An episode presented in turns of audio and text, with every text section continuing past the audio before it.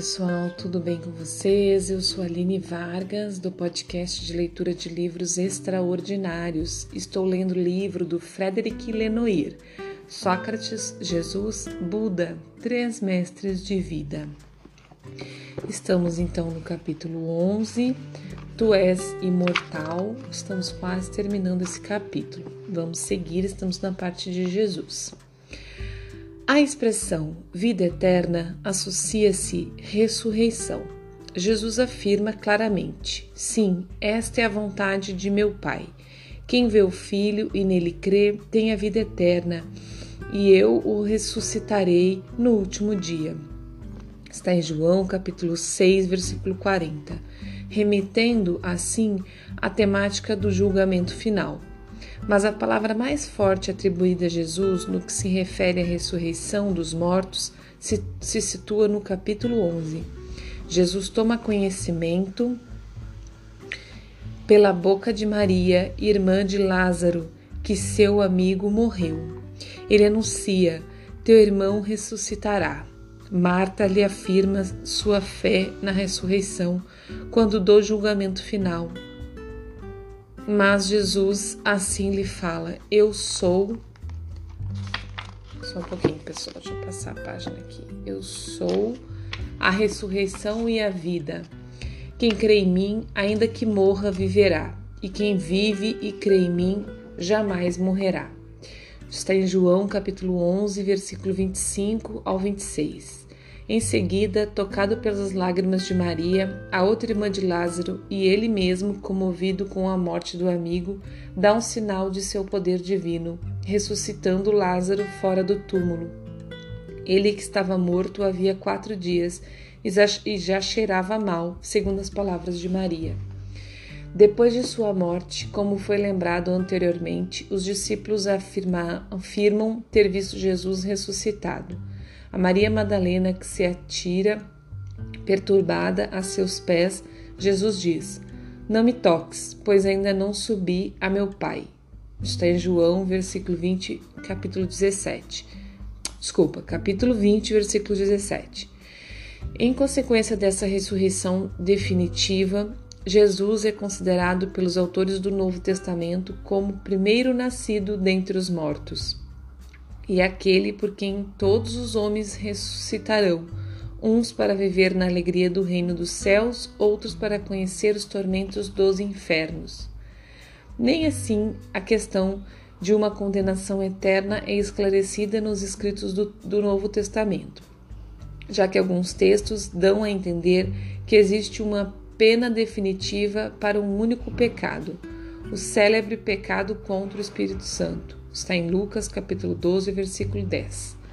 Outros que o perdão de Deus sempre será mais forte que qualquer pecado cometido pelos homens. Segundo as palavras atribuídas a Jesus pelos evangelistas, compreende-se que, se a vida eterna é oferecida aos que se apoiam em Cristo e depositam sua fé nele, ela também diz respeito, de modo abrangente, a todos os homens e mulheres de boa vontade que souberam amar o próximo. Está em Mateus capítulo 25.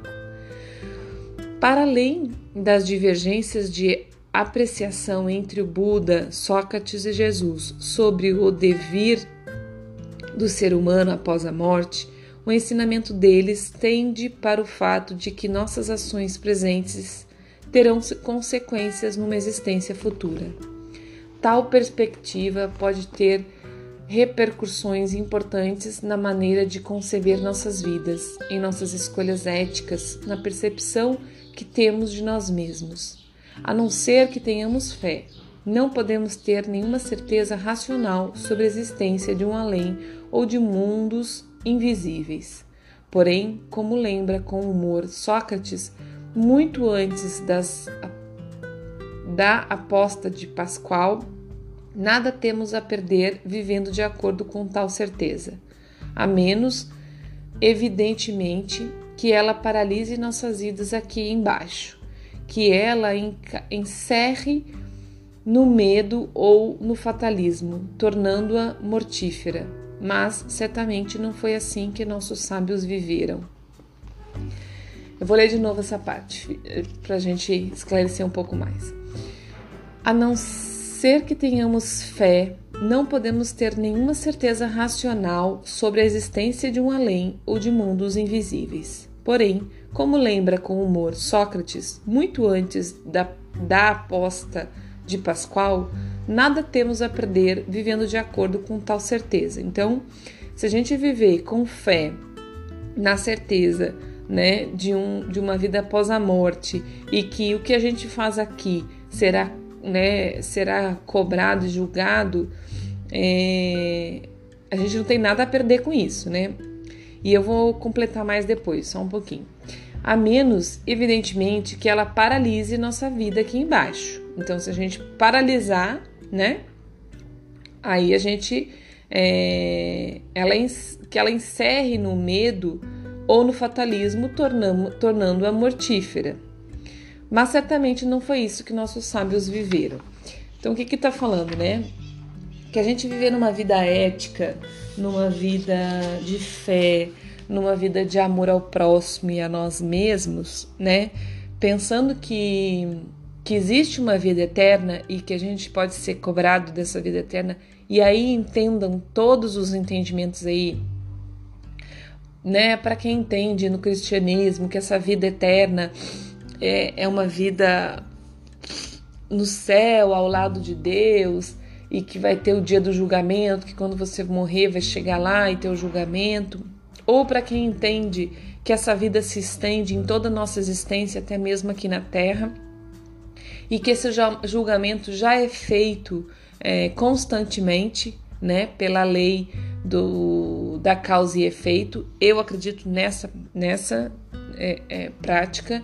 E, e quando a gente tem, né, quando a gente morre na carne e que nosso espírito é, continua, o, o julgamento pós-morte, para mim, no meu entendimento, tá, gente? O julgamento pós-morte, ele é muito mais da minha consciência né, do, do, do, do meu é, estado de, de espírito mesmo, de entendimento e da minha libertação, né, de, das minhas culpas, é, do que propriamente dito um castigo ou um julgamento de Deus em si mesmo, sabe? Eu acredito muito que o que mais nos, nos julga tanto aqui quanto depois, né, na nossa morte da carne, somos nós mesmos, sabe? É a nossa própria consciência que nos julga. Então, quando a gente tem a nossa consciência tranquila, a gente vive de acordo com, com o nosso mais profundo é, ser, né? Que somos nós mesmos em contato divino, porque nós somos cada um uma centelha divina. Quando a gente vive. É, né, em amor ao próximo, em amor a gente mesmo, em ética, em cuidado, em, em, em como é que eu vou falar em, em alinhamento com o nosso espírito, com o que a gente veio fazer de verdade, é, com o que mais importa para o nosso espírito a gente não se julga. Então a gente vai ter uma vida após a morte do nosso espírito livre, né? Porque se a gente veio, cumpriu tudo que a gente tinha que cumprir, tudo como tem que ser, né? Pro bom, pro belo e pro todo, diante do que o, o, a gente seguiu o nosso coração, a gente seguiu nosso, nossos ideais, a gente veio fazer o que a gente realmente veio fazer, a gente vai fazer a passagem, né, deste corpo físico para o espiritual que é eterno, é...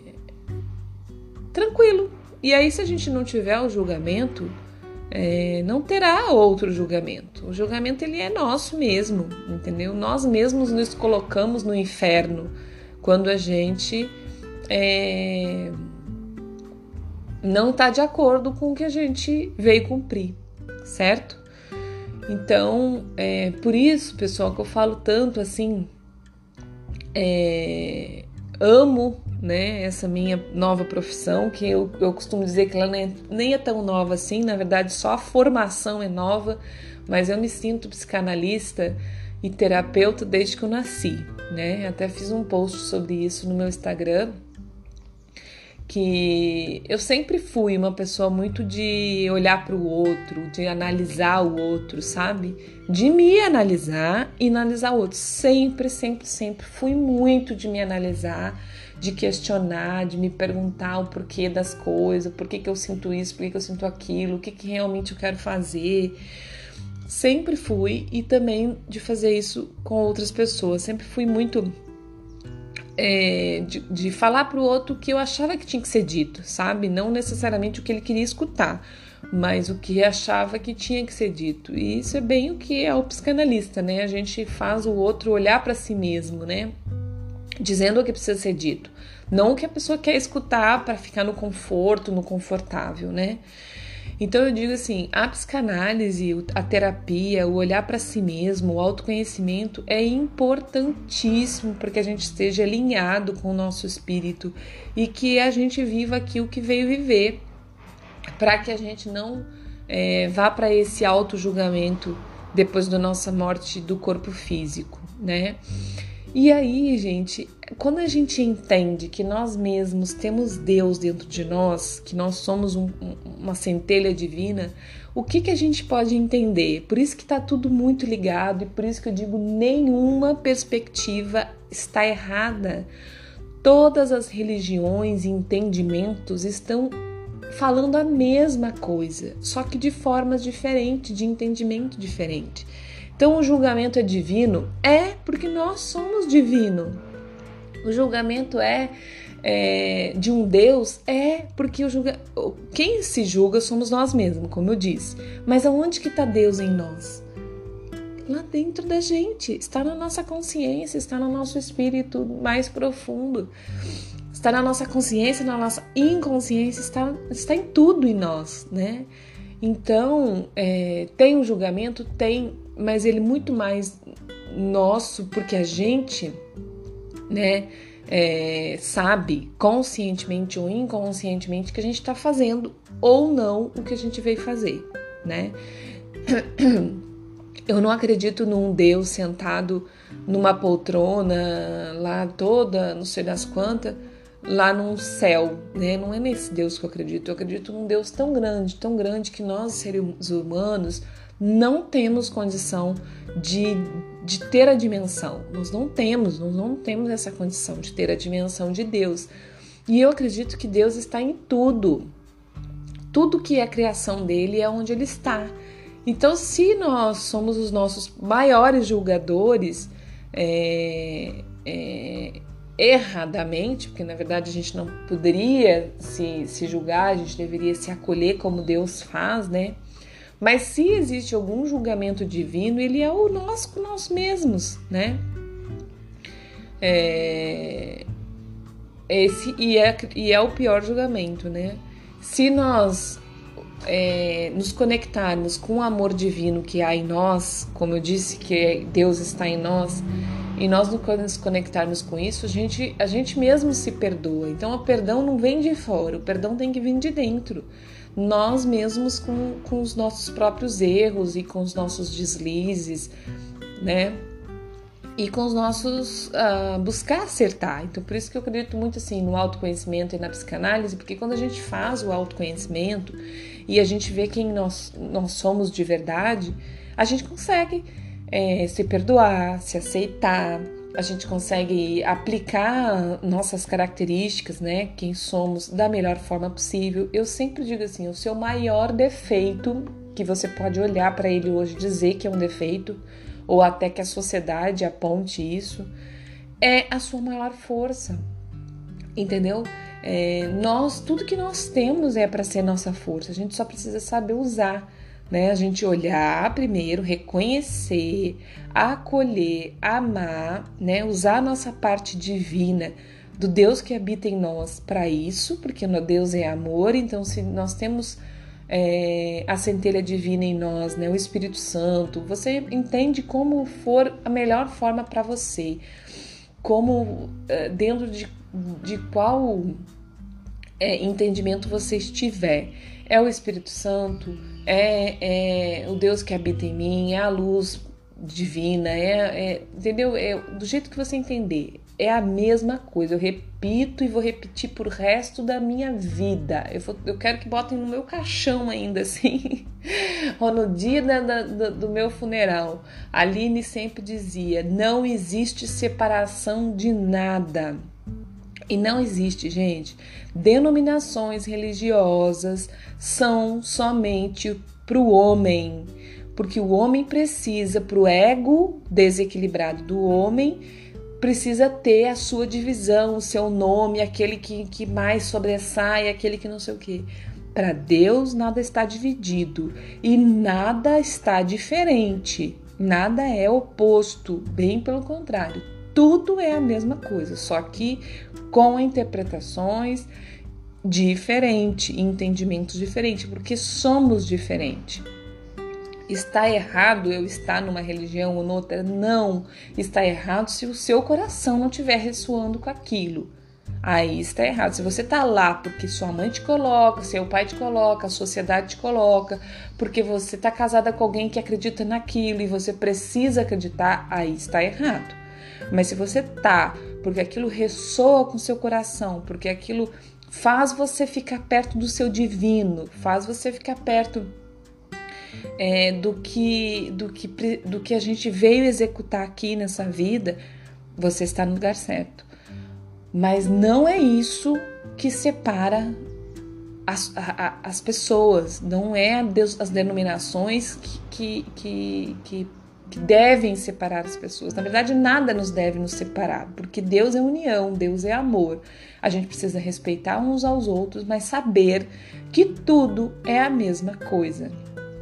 Então, gente, do jeito que você entender, é isso. Nós somos seres divinos, né? Nós temos o amor de Deus dentro de nós e nós temos, é, se há, né, um julgamento, como eu disse, ele é mais nós com nós mesmos, né? Porque a gente não acaba não conectando com esse amor divino, a gente ainda não é capaz de, de, de tamanha façanha, né? Porque o, o amor divino é tão grande, tão grande que a gente, seres humanos, ainda não somos capazes de, na plenitude de nossos seres, se conectar com este amor. A gente conecta um pouco, um dia sim, outro dia não, algumas pessoas mais, outras menos, mas se conectar em plenitude, a gente ainda não consegue, porque é muito, muito grande é amor incondicional. O que, que é o amor incondicional? A gente não condiciona nada para amar o outro e para se amar. E infelizmente, ou felizmente, né, porque estamos em evolução, ainda estamos longe de conseguir nos amar sem nos condicionar a nada e amar o outro sem condicionar, porque a gente ama o outro se ele fizer do jeito que a gente gosta, a gente ama o outro se ele não, não é, discordar da gente, se, né, é, se fizer isso, se fizer aquilo, a gente se ama se a gente tiver tudo sempre sempre bom, tudo sempre dentro do que os outros querem que a gente esteja, muitas vezes, que aí é a pior forma de amar, né? A nós mesmos, se a gente tiver enquadrado querendo nos amar quando a gente tá dentro do padrão do outro, aí é a pior forma, né? Porque daí mesmo que a gente não tá se amando. Então é isso, gente. Espero que tenha ficado claro. Eu falei que eu ia comentar o final desse capítulo, né? Então a gente terminou o capítulo 11, que falava dessa questão da imortalidade. E mais uma vez eu digo: todos os três falavam da mesma coisa, de forma diferente com entendimento diferente, em épocas diferentes, em culturas diferentes. Então, está tudo certo como é, cada um com o seu entendimento, tá bom? Então, amanhã a gente começa o capítulo 12, procura a verdade, certo? Estamos caminhando para o fim do livro, já estamos mais perto do fim do que antes, né? Ó, tem, temos o 12, o 13 Eu não sei se temos mais. Uh, talvez o 13 seja o último. Não, temos o 14. 14. Mas eles não são muito longos, assim. A gente. O 15. Acho que ainda. Deixa eu ver. Só pra gente ter uma ideia. É, temos mais ainda até o 15, aprender a amar. Então, ó, os próximos capítulos. 12, procura a verdade. Aí o 13, eu só vou dar uma, uma colocada para vocês aqui, que eu acho interessante você saber como é que nós estamos. Aí o 13, procura a ti mesmo e liberta-te. O 14, ser justo. E o 15, aprende a amar. Certo? Então é isso que nós temos para frente ainda. Por enquanto é isso. Um bom dia, boa tarde, boa noite. Até amanhã. Muito obrigada.